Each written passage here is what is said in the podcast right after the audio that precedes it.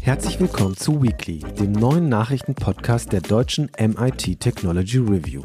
Darin wollen wir jede Woche Nachrichten aus Technik und Wissenschaft einordnen, um einfach besser zu verstehen, was hinter der Nachricht steckt. Ob ein technischer Durchbruch also wirklich einer ist oder nur ein Hype, beziehungsweise nichts wirklich Neues befördert. Das ist wichtig, um die Welt und die ganzen Entwicklungen, die um uns herum passieren, besser zu begreifen. Und jetzt geht es los mit Weekly. Willkommen im HP Store, der Anlaufstelle für deine Technikbedürfnisse. Bei uns findest du Laptops, PCs, Workstations, Konferenztechnik und Drucker sowie Zubehör. Bestell im HP Store und profitiere von exklusiven Ansprechpartnern und Produkten. Wir beraten dich gerne schon vor dem Kauf und finden mit dir zusammen dein passendes Produkt oder konfigurieren mit dir einen auf deine Bedürfnisse zugeschnittenen PC. Außerdem sichern wir dich auch nach dem Kauf weiter ab. Wähle zwischen verschiedenen Servicepaketen wie beispielsweise 24/7 Support oder Austauschservices. Besuch uns im HP Store unter hp.de/shop und spare mit dem Code HPMIT10 10%. Ja, herzlich willkommen. Mein Name ist Luca Caracciolo und dabei sind heute die beiden Redakteure Andrea Hoferichter und Wolfgang Stieler. Hallo ihr beiden. Hallo. Hallo Luca. Unsere Themen heute PFAS im Boden, Wildschweinlebern als Indikator für die Ewigkeitschemikalien. Warum ist das sinnvoll? Und mal wieder Künstliche Intelligenz. Der KI-Pionier Geoffrey Hinton hat bei Google gekündigt und äußert große Sorge über die aktuelle KI-Entwicklung. Was steckt dahinter? Aber bevor wir in die Themen springen, in eigener Sache. Die neue Ausgabe der MIT Technology Review ist erschienen. Es geht um Sie können sich vorstellen, künstliche Intelligenz. Äh, der Titel des Hefts heißt Alles wird KI. Und darin diskutieren wir Fragen wie, welche gesellschaftlichen Bereiche werden von generativer KI eigentlich wie beeinflusst? Wie sieht es in Sachen Regulierung aktuell eigentlich aus? Wie weit ist der EU AI Act? Wie intelligent sind ChatGPT und Co. eigentlich? Strunzdumm, weil sie nicht verstehen, was sie ausspucken, oder steckt mehr in den großen Sprachmodellen? Und wie erzieht man eigentlich so eine KI, sodass sich Missbrauch minimieren lässt? Und dazu haben wir ein Interview mit KI-Forscher Christian Kersting darüber geführt, wie Europa eigentlich bei diesem KI-Wettlauf mithalten könnte. Wir haben auch wieder eine Abo-Aktion für alle Podcast-Hörerinnen und Hörer und zwar über den Link mit-tr.de-gratis, also mit-tr.de-gratis, könnt ihr die MIT Technology Review kennenlernen und zwei aktuelle Ausgaben in digitaler Form, Form gratis beziehen. Digital heißt, ihr könnt das äh, Magazin über die App lesen, im Browser oder als PDF herunterladen. Hier nochmal der Link mit-tr.de-gratis. Ausprobieren, reinlesen, ihr werdet es nicht bereuen. So, und jetzt reden wir aber über KI. Ähm, und zwar Geoffrey Hinton, häufig auch Godfather of AI genannt, warum auch immer. Ähm, das habe ich noch nicht so ganz verstanden, da können wir ja gleich drüber reden, hat bei Google gekündigt um, wie er selbst sagt, offener die aktuellen Entwicklungen im Bereich der KI kommentieren zu können.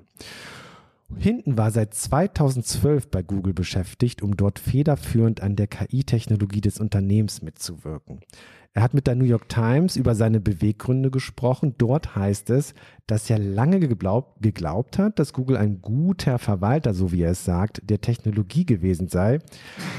Aber das ändert sich, als oder änderte sich, als Microsoft plötzlich begann, ein ChatGPT-Chatbot in seine Bing-Suchmaschine einzubauen. Das Unternehmen begann sich über das Risiko für seine Suchgeschäfte Sorgen zu machen. Also das Unternehmen, hier ist Google gemeint. Wolfgang, vielleicht erstmal kurz zu der Person Hintens. Wer ist es genau und warum erfährt sein Abgang denn so großes Interesse? Also, ähm, Hinton ist ein britischer, ursprünglich britischer Staatsbürger ähm, und KI-Forscher, der zu den wenigen Leuten gehört, die ja schon sehr lange dabei sind und im Grunde genommen aber immer an neuronale Netze geglaubt haben.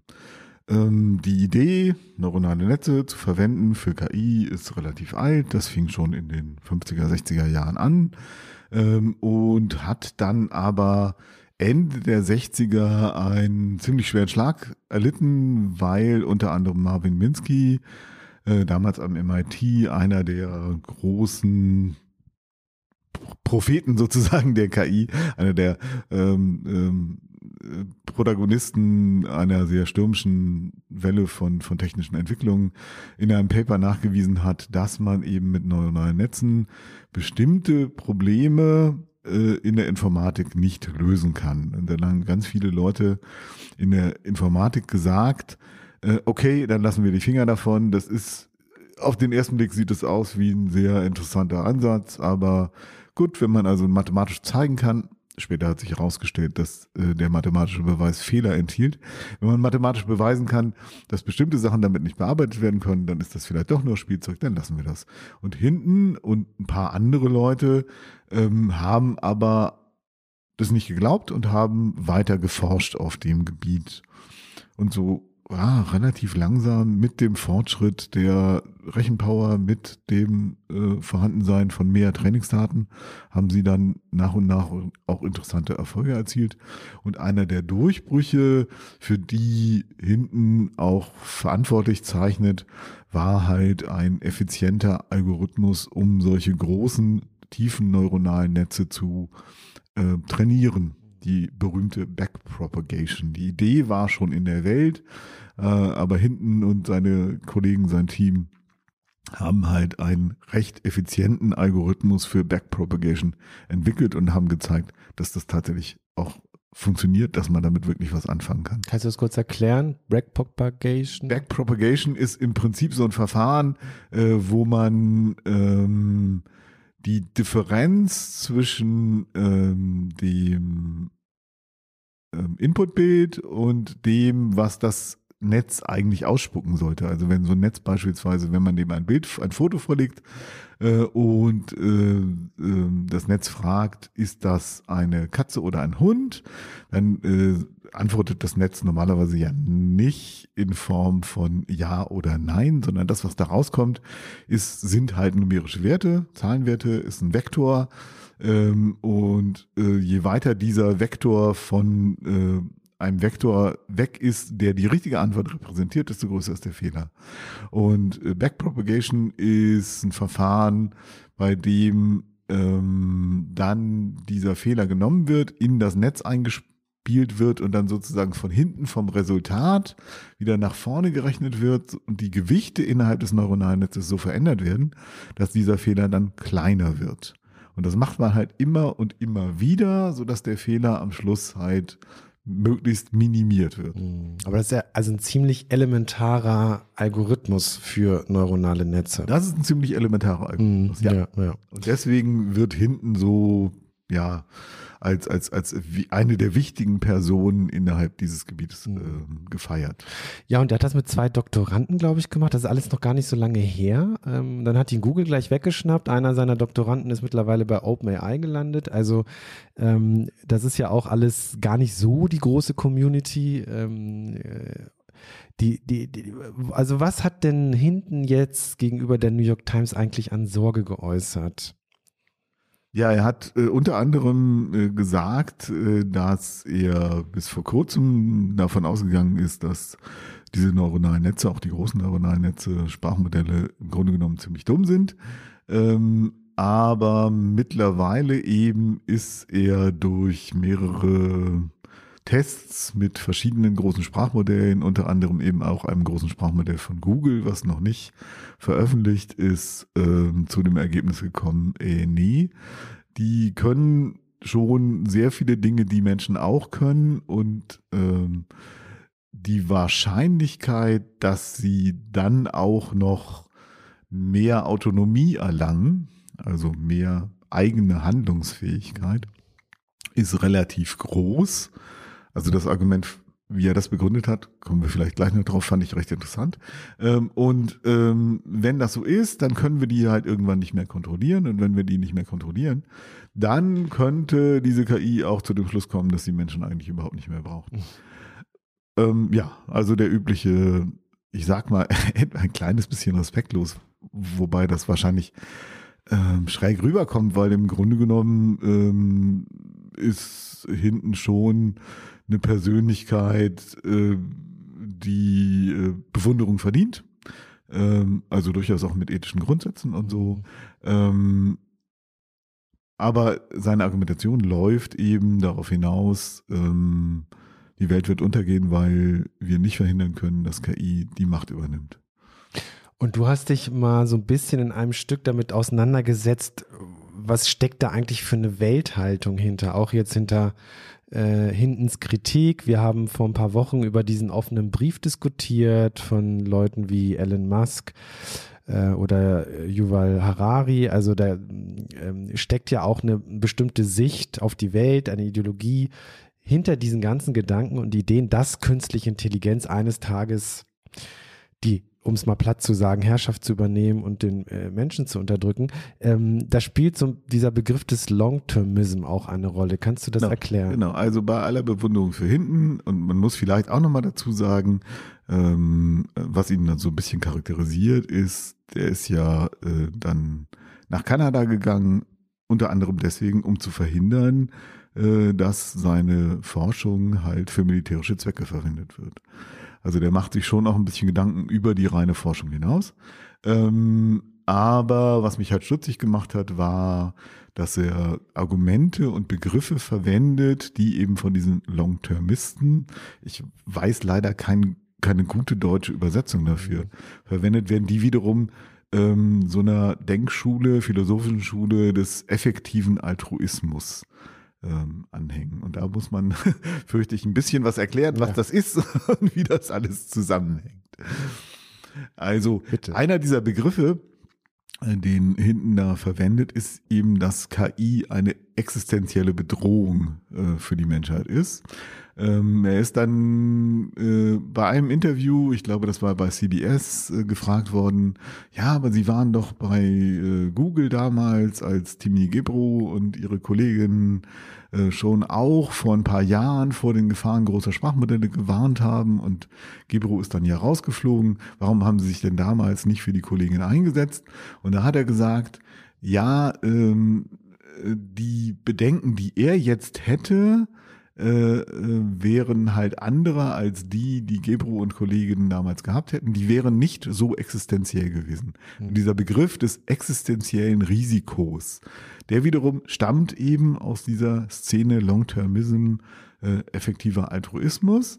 Und das bedeutet, das sind Risiken, bei denen tatsächlich ähm, sozusagen das Schicksal der Menschheit äh, auf dem Spiel steht, bei dem die Menschen tatsächlich aussterben können. Mm, das ist ganz interessant. Äh, kurzer Einwurf ist, dass der Effekt oder Anhänger des effektiven Altruismus die Klimakrise zum Beispiel nicht als existenzielles Risiko einstuft. Genau deswegen, weil die Klimakrise unter bestimmten Bedingungen ja sich vollkommen unkontrolliert entwickeln könnte und dann auch das Risiko bestünde, dass die Menschheit total ausstirbt. Aber das wiederum ist sehr unwahrscheinlich. Mhm. So, jetzt kann man natürlich fragen, warum ist ähm, das Überleben der Menschheit auch in einer sehr, sehr fernen Zukunft. Also wir reden jetzt nicht über bis zum Ende des Jahrhunderts oder bis zum Ende des Jahrtausends oder sowas. Warum ist das Überleben der Menschheit so wichtig? Und das wiederum hängt halt mit den philosophischen Grundlagen des effektiven Altruismus zusammen. Die gehen davon aus, dass ähm, ethisches Handeln daraus begründet werden kann, also Handeln dann richtig ist und das heißt auch ethisch richtig ist, wenn es dazu führt, dass ähm, Glück maximiert wird. So. Ähm, Lebenszufriedenheit, wie auch immer man, also das, diese Definition von Glück ist ein bisschen schwammig, von daher, okay, ich bin auch kein Philosoph. Ähm, aber daraus kann man dann eben ableiten, dass man dabei natürlich auch das Glück aller Menschen, die in Zukunft noch leben werden, mit berücksichtigen muss. Und dann kommt man eben zu so Folgerungen, die man möglicherweise auch als recht abenteuerlich bezeichnen könnte, wie die, dass äh, das Glück der jetzt lebenden Menschen natürlich nicht so wichtig ist, wie das Glück der Milliarden und Milliarden und Milliarden von Menschen, die in Zukunft leben werden.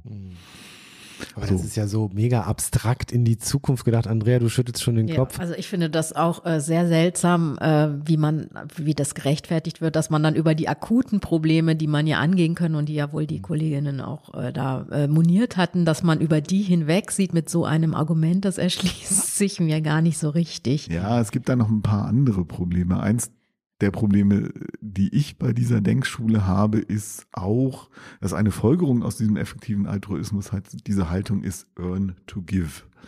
Ähm, das bedeutet eben, wenn eine ethische Handlung dadurch gerechtfertigt ist, dass sie maximales Glück erzeugt, dann ist das eben auch der Maßstab alleine. Und äh, diese Earn-to-Give-Philosophie der effektiven Altruisten sagt halt, ähm, dass du durchaus auch ich sag mal ganz salopp, einen Arschlochjob machen kannst, wenn du damit ganz viel Geld verdienst, dass du dann wiederum für die richtigen Zwecke spendest, um das maximale Glück aller zu befördern.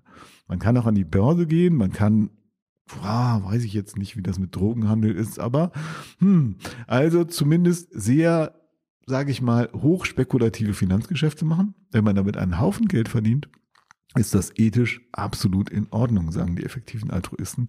Einer der Posterboys dieses effektiven Altruismus war halt auch Sam Bankman-Fried, der halt mit seiner Kryptobörse FTX dann aber ja spektakulär gecrashed ist. Hm. Milliarden, ja. Also die Geschichte, äh, genau. Wir hatten mal ein längeres Stück zum effektiven Altruismus im Heft. Äh, liebe Hörerinnen und Hörer, äh, schauen Sie ran. Ich, mir fällt die Ausgabe gerade nicht ein, aber das ist sehr ausführlich gewesen. Da kommt, ähm, wie, wie heißt der Kollege nochmal von der von, von der BTX, von der Kryptobörse? Friedman. Bankman Fried. Sam Bankman Fried äh, kommt dort auch vor. Ähm, ich finde, ja, ich finde das nachvollziehbar. Trotzdem ist es interessant, dass eben so jemand der wirklich sehr nah an der technischen Entwicklung ist, solche äh, ähm, Gefahren oder zumindest äh, Risiken thematisiert in dieser Art und Weise. Das finde ich hm. im Grunde genommen ja auch richtig. Die Risiken sind da. Die Risiken sind unter anderem durch die Intransparenz. Die Risiken sind natürlich auch durch die fehlende Regulierung. Das finde ich alles vollkommen richtig, dass er das kritisiert. Ähm, ob man jetzt tatsächlich davon ausgehen muss, automatisch, ähm, dass eine KI, die so intelligent werden könnte wie ein Mensch äh, oder vielleicht sogar intelligenter, ähm, dann automatisch die Weltherrschaft anstrebt. Das ist ein Punkt, den finde ich dann wieder doch sehr diskussionswürdig. Mhm. Der verrät vielleicht mehr über die Art und Weise, wie die Leute denken, die eben mhm. diese Szenarien durchspielen, als den realen Stand der KI-Forschung. Mhm. Ähm, aber das wird halt alles verdeckt jetzt. Äh, die gesamte Diskussion darüber, wie intelligent oder dumm diese Dinger sind, was man damit machen kann, wie eine tatsächlich eine Regulierung aussehen könnte, ähm, was diese Modelle jetzt schon äh, für Schaden anrichten durch äh, Verstärkung von Ungleichheit und Vorurteilen durch Ausbeutung von irgendwelchen Ghostworkern in der mhm. dritten Welt etc. Ähm, das wird dann halt nicht mehr thematisiert, sondern das Thema ist einfach, ähm, oh Gott, wir werden alle sterben. Also bei all, wie gesagt, bei allem Respekt für, für Geoffrey Hinton und äh, bei aller Faszination für die Technologie ähm, und auch für die Frage, steckt da jetzt Intelligenz drin oder nicht, finde ich, an dieser Stelle haben die Kritikerinnen und Kritiker von äh, hinten und diesem ganzen Diskurs vollkommen recht. Mhm. Also wir müssen uns um die jetzt existierenden Probleme kümmern. Und Chancen auch. Das finde ich ja auch immer äh, wichtig, äh, gerade in dem Interview. Liebe Hörerinnen und Hörer, kaufen Sie sich einfach unsere Ausgabe. Da steckt so viel drin zu dem Thema. Äh, wir haben bestimmt 30 bis 35 Seiten gefüllt dazu. Ähm, unter anderem, was ich gerade sagte, Chancen. Äh, das Interview mit Christian Kersting ist sehr lesenswert. Das hat Wolfgang geführt. Wolfgang hat auch ein Stück über Intelligenz geschrieben. Also wie intelligent sind die Dinge, äh, die Dinger. Ich habe das angeteasert vorhin. Also, besorgen Sie sich die Ausgabe, lernen Sie uns kennen, wir würden uns freuen. Kommen wir zum nächsten Thema, PFAS. äh, ist ein Thema, was ja immer wieder aufploppt und zwar immer stärker, seitdem die EU ja dabei ist, ähm, diese Ewigkeitschemikalien regulieren zu wollen. Aber erst nochmal ganz grundsätzlich, PFAS, die stecken ja in, in unzähligen Produkten. Vor allem sorgen sie für Oberflächen, an denen nichts haften bleibt. Also etwa in Teflonpfannen, Fahrradkettenfett, Bürgerpapieren oder Wetterjacken. Da die Flur Fluorchemikalien aber nicht nur nützlich, sondern nahezu unverwüstlich sind, deshalb nennt man sie eben auch Ewigkeitschemikalien, kommen sie eben auch verstärkt in der Umwelt vor. Inzwischen sind sie praktisch überall auf der Welt zu finden, vielerorts in bedenklich hohen Dosen. Praktisch jeder Mensch hat potenziell gesundheitsschädliche PFAS im Blut. Im Februar präsentierte die EU-Kommission jetzt einen Vorschlag für ein Verbot der ganzen Stoffgruppe. Für eine PFAS-Regulierung, wie immer die dann aber auch aussieht, ist natürlich aber erstmal ein Mon Monitoring wichtig. Also wie viel PFAS steckt denn wo? Und jetzt haben Forscher Wildschweinlebern als Indikator für den Grad der PFAS-Kontamination einer Region hinzugezogen. Ähm, Andrea, vielleicht noch mal ganz kurz. Weiß man denn schon, wie gefährlich PFAS für den Menschen ist oder sind? Ähm, also von einigen Substanzen weiß man das, äh, dass die äh, sehr gesundheitsschädlich sein können. Bis also das fängt an bei, dass Immunreaktionen bei Kindern ähm, nicht mehr so gut stattfinden, also dass Impfungen zum Beispiel nicht mehr so gut wirken bei Kindern und hört dann irgendwo bei Nieren und, und Hodenkrebs Krebs auf, je nachdem welche Substanzen in mhm. welchen Dosen. Gilt natürlich nicht für alle PFAS. Es gibt halt zum Beispiel Fluorkunststoffe wie Teflon ist sicherlich das bekannteste Beispiel. Das ist im Wesentlichen Kunststoff. Das ist an sich nicht äh, so gefährlich, nicht viel gefährlicher als andere Kunststoffe auch, wenn man es nicht überhitzt. Aber bei der Herstellung kommen eben auch wieder gefährlichere PFAS mhm. zum Einsatz, so dass man diese Stoffgruppe der PFAS, die mehr als 10.000 Substanzen umfasst, gar nicht mehr so auseinander dividieren kann, was schadet, was schadet nicht. Und es wäre auch äh, gar nicht zu leisten in einem angemessenen, mit angemessenem Aufwand mhm. und in einem angemessenen Zeitraum, die alle ausführlich zu prüfen, mhm. wie schädlich sie jetzt wirklich sind. Ja, warum sind, warum sind diese, warum ist diese Stoffgruppe so wichtig für Industrie? Lässt sich das nicht mit anderen Stoffen Ähnliches erreichen? Naja, diese PFAS, die vereinen schon sehr viele Eigenschaften in sich auf einmal. Also die sind, äh, wie gesagt, die machen so Oberflächen, da bleibt kein Wasser hängen, da bleibt kein Schmutz hängen, kein Fett. Die sind hoch, äh, die halten total hohe Temperaturen aus, die sind mega robust und das äh, gibt, das können andere Substanzen in der Regel nicht. Es gibt mhm. natürlich andere Ideen, Prozesse umzugestalten. Auch, ich meine, Pfanne kann man auch eine andere Pfanne nehmen. Das ist jetzt, äh, es gibt auch Wetterjacken, die ohne PFAS funktionieren. Also die sind sicherlich in vielen Bereichen ersetzbar. In der Halbleiterindustrie, da weiß man es noch nicht so richtig, wie man das machen soll. In Batterien und so, da gibt es auch Ideen, die sind ersetzbar. Es gibt aber nicht, aber nicht durch Substanzen, die genau die gleichen Eigenschaften mhm. haben. Also da sind sie wirklich schon einzigartig. Das muss man sagen. Aber wenn man sich die Folgen ansieht, dann ist es das nicht wert. Mhm. Denn gerade dieses Robuste, dass sie nicht durch hohe Temperaturen zersetzt werden können. Sie werden eben auch nicht durch Mikroorganismen zersetzt oder durch UV-Strahlung. Das heißt eben, wenn sie in der Umwelt sind und da kommen sie eben hin aus Fabriken oder Produkten, dann werden es ein einfach immer mehr. Hm. So, und jetzt kommen die Wildschweinlebern ins genau. Spiel. Äh, erklär doch mal, warum gerade Wildschweine? Ja, ich glaube, Wildschweine sind eigentlich schon so ein bisschen bekannt als Schadstoffsammler. Da hat man auch, glaube ich, mal viele Schwermetalle drin gefunden und da schon vom Verzehr vom Wildschweinfleisch mal abgeraten. Die sind eben in den Wäldern unterwegs und in der Landschaft unterwegs und wühlen im Dreck. Die fressen Schnecken und andere Tiere, die ihrerseits schon wieder belastet sind. Das heißt, sie stehen relativ oben in der Nahrungskette und konzentrieren sozusagen alles, was die so aufsammeln, in ihrem Körper auf. Und die Leber, die ist äh, proteinreich und da bleiben diese PFAS besonders gut hängen. Und äh, daher ist diese Schwein, Wildschweinleber ein ganz guter Indikator dafür. Äh, kann man das sehr gut messen. Da sind die Konzentrationen halt sehr hoch, sehr viel höher als zum Beispiel in Gewässern. Dann kann man sie relativ einfach nachweisen. Und äh, ja, ist auch äh, zu, zu, einer klassischen Bodenprobe vermutlich das gleiche Problem, dass die Konzentration zu niedrig ist, dass man das gut nachweisen kann. Ja, bei den Bodenproben, also Genau, da sind die Konzentrationen grundsätzlich niedriger und äh, es ist halt lokal sehr unterschiedlich. Also man kann also jetzt einen halben Meter auseinander messen und völlig verschiedene Werte bekommen. Das heißt, wenn man jetzt dreimal an der falschen Stelle misst, hat man möglicherweise einen völlig falschen Befund, findet halt nichts, obwohl was da ist oder umgekehrt. Äh, nee, umgekehrt geht nicht, aber das könnte passieren. Äh, und man erhofft sich jetzt so ein bisschen, dass diese Wildschweine quasi, die decken halt einen bestimmten Bereich ab. Und äh, wenn man da was findet, dann ist das zumindest ein Zeichen, okay, da ist auf jeden Fall also, oder mehr als normal oder besonders viel oder eine besonders charakteristische Zusammensetzung an bestimmten PFAS. Und dann kann man versuchen einzugrenzen, okay, da scheint irgendwie was im Gange zu sein, da scheinen sich Sachen angesammelt zu haben oder wenn man es über die Zeit beobachtet, auch immer weiter zuzunehmen, da müssen wir mal gucken, woher es kommt. Mhm.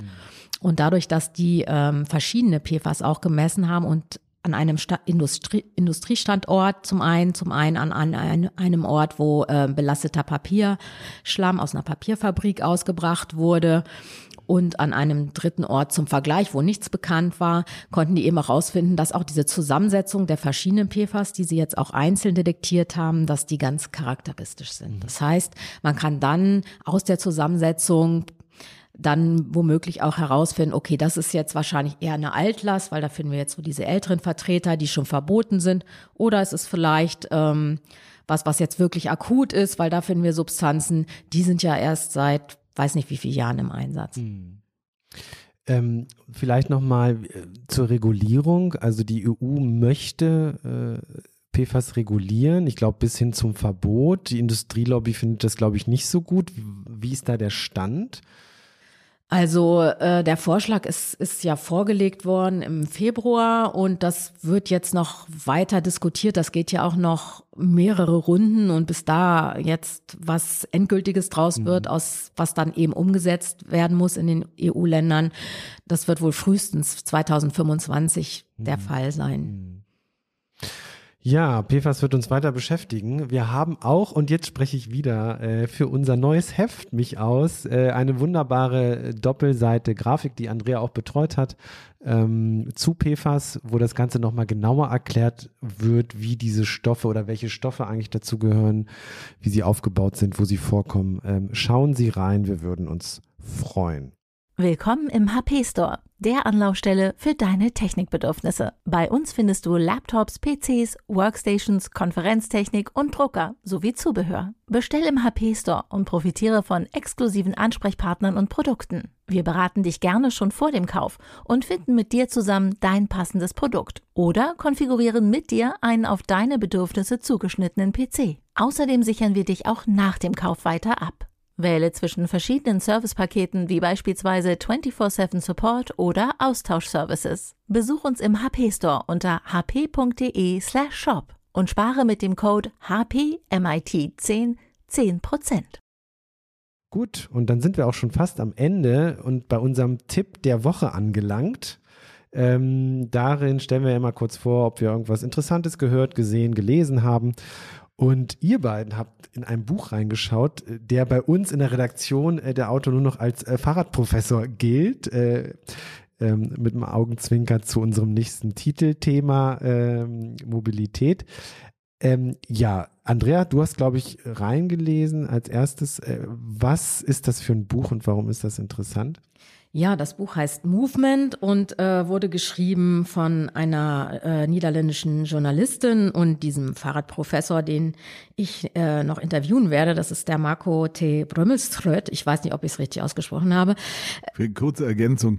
Ähm, der Name kommt unter anderem daher, dass er tatsächlich auf Twitter als Vizprofessor unterwegs ja war zumindest. Ich weiß nicht, ob er das immer noch ist. Doch, er ist noch immer ähm, Cycling Professor und Vize, Cycling Professor, hm, genau, ja. und äh, Vizprofessor.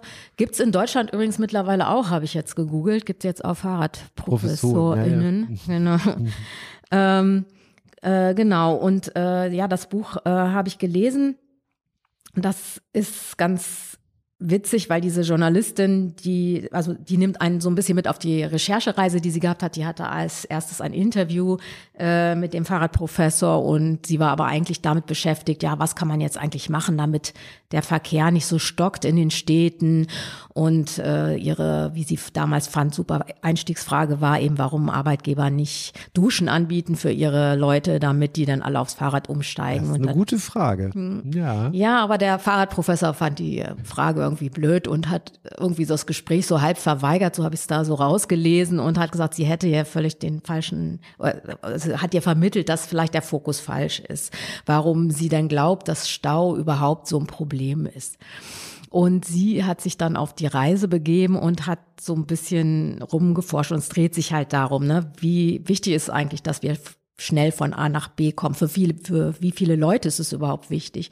Oder wäre es nicht viel wichtiger, das, was wir jetzt als Straßen kennen, die oder die Räume zwischen den Gebäuden ganz anders zu gestalten und wie autozentriert unsere Wahrnehmung ist? Und diese Journalistin beschreibt eben da, wie sie da den einen, Schock, einen schockierenden oder eine tolle Erkenntnis nach der anderen hat, also die sie wirklich umwirft teilweise, weil wir wirklich eine so eine autozentrierte Sicht tatsächlich mhm. verinnerlicht haben. Also und das kriegt man in diesem Buch ganz gut mit, mhm. auch wenn es um Wörter geht oder um Beurteilung von Geschwindigkeit, ne, was 20 km/h jetzt schnell oder langsam, das hängt halt, würde man jetzt sagen, ja, ist ja langsam, aber eigentlich, wenn man wenn man aus Autosicht denkt, ja, wenn man aus äh, Fußgängersicht Fußgänger, denkt, ist es, ist schon schnell. sehr schnell. Ja. Mhm. Also solche Sache oder dass man eben den Verkehr mit mit mit so einem Herz vergleicht, ne? So das macht man sehr dramatisch, ne? Wenn ein Her Verkehrsinfarkt droht und so diese Wichtigkeit des Autos mhm. hat sich in unseren Köpfen eingebrannt. Mhm. Und woher das kommt und was man da machen kann, das hat sie so ein bisschen erforscht, hat mit vielen VerkehrsplanerInnen gesprochen, auch BürgermeisterInnen. Und ähm, ja, das ist eine ganz schöne Reise, auf die sie einen mitnimmt. Sie spricht dann eben auch mal wieder mit diesem Fahrradprofessor. Und Ach, der äh, kommt immer wieder der vor. kommt immer wieder vor, auch ihre eigenen persönlichen Erlebnisse, die sie mit Verkehrsthemen verbinden. Äh, ich will da jetzt auch nicht zu viel verraten. Das ist jedenfalls sehr schön verbunden und liest sich einfach sehr gut durch für jemanden wie mich, der sich mit dem Thema vorher noch nicht so ja. ausführlich auseinandergesetzt ja. hat, jedenfalls. Ja. Genau. Wolfgang, hast du auch reingeguckt? Äh, was ja, dein ich fand Eindruck? es eben auch sehr, sehr spannend, ähm, das, was du gerade gesagt hast. Ähm, diese eher sehr grundsätzliche Herangehensweise zu überlegen, äh, was tun wir da eigentlich? Also worum geht's? So, ne? Warum ist es wichtig, maximal schnell von A nach B zu kommen? Ähm, und dann halt verschwitzt zu sein und sich dann halt zu duschen. So. Mhm. Oder ist öffentlicher Raum nicht auch tatsächlich irgendwas, wo wir uns aufhalten, wo wir uns aufhalten können sollten? Und ähm, ja, wir haben aber jetzt natürlich tatsächlich auch hier in Deutschland, wir reden viel über Verkehrswende, aber wir haben im Grunde genommen jetzt nachholende Entwicklungen, die es in den Niederlanden schon lange gibt.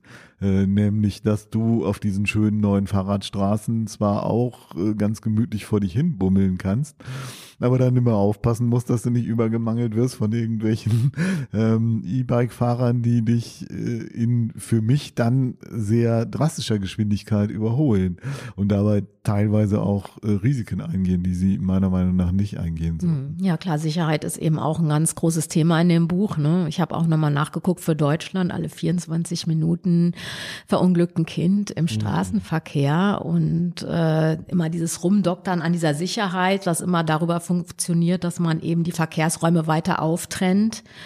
Und am Ende ist halt eine sichere Straße, eine Straße ohne Menschen, ne? Mhm. mit Verkehrsmitteln. Also das ist irgendwie ganz, äh, ganz gut da aufbereitet, welche Denkweise dahinter steckt und, und welche Denkfehler man da im Grunde oder dass man das Grundproblem im Grunde nicht angeht mhm. damit. Ja. Mhm. Ein kleiner Tipp noch äh, zum Thema Mobilität und genau das, was du beschreibst, Andrea, aus dem Buch. Ähm, in Unscripted, das ist der Interview-Podcast der MIT Technology Review, werde ich diese Woche, oder habe ich natürlich schon, aber Freitag kommt der Podcast raus mit Katja Diel. Das ist eine Mobilitäts- oder Verkehrswende-Aktivistin, die genau darüber schreibt. Ähm, in, dem, in ihrem Buch Autokorrektur. Hören Sie da gerne auch rein, wenn Sie sich noch mehr mit einer möglichst autofreien Innenstadt beschäftigen wollen oder der Stadt als Raum ähm, für Begegnungen und so weiter. Also sie hat da ganz tolle Ideen und wir sprechen vor allen Dingen auch darüber, was sie erlebt hat, nachdem sie diese Ideen auch äh, stärker in der Öffentlichkeit präsentiert hat, beispielsweise bei Anne Will, was im Februar passiert ist. Ich will nicht zu viel vorwegnehmen, aber äh, das war ein ganz spannendes Gespräch ab Freitag online und in diesem Sinne würde ich sagen, bis nächste Woche. Danke fürs Dabeisein, liebe Kollegen. Tschüss. Tschüss. Tschüss.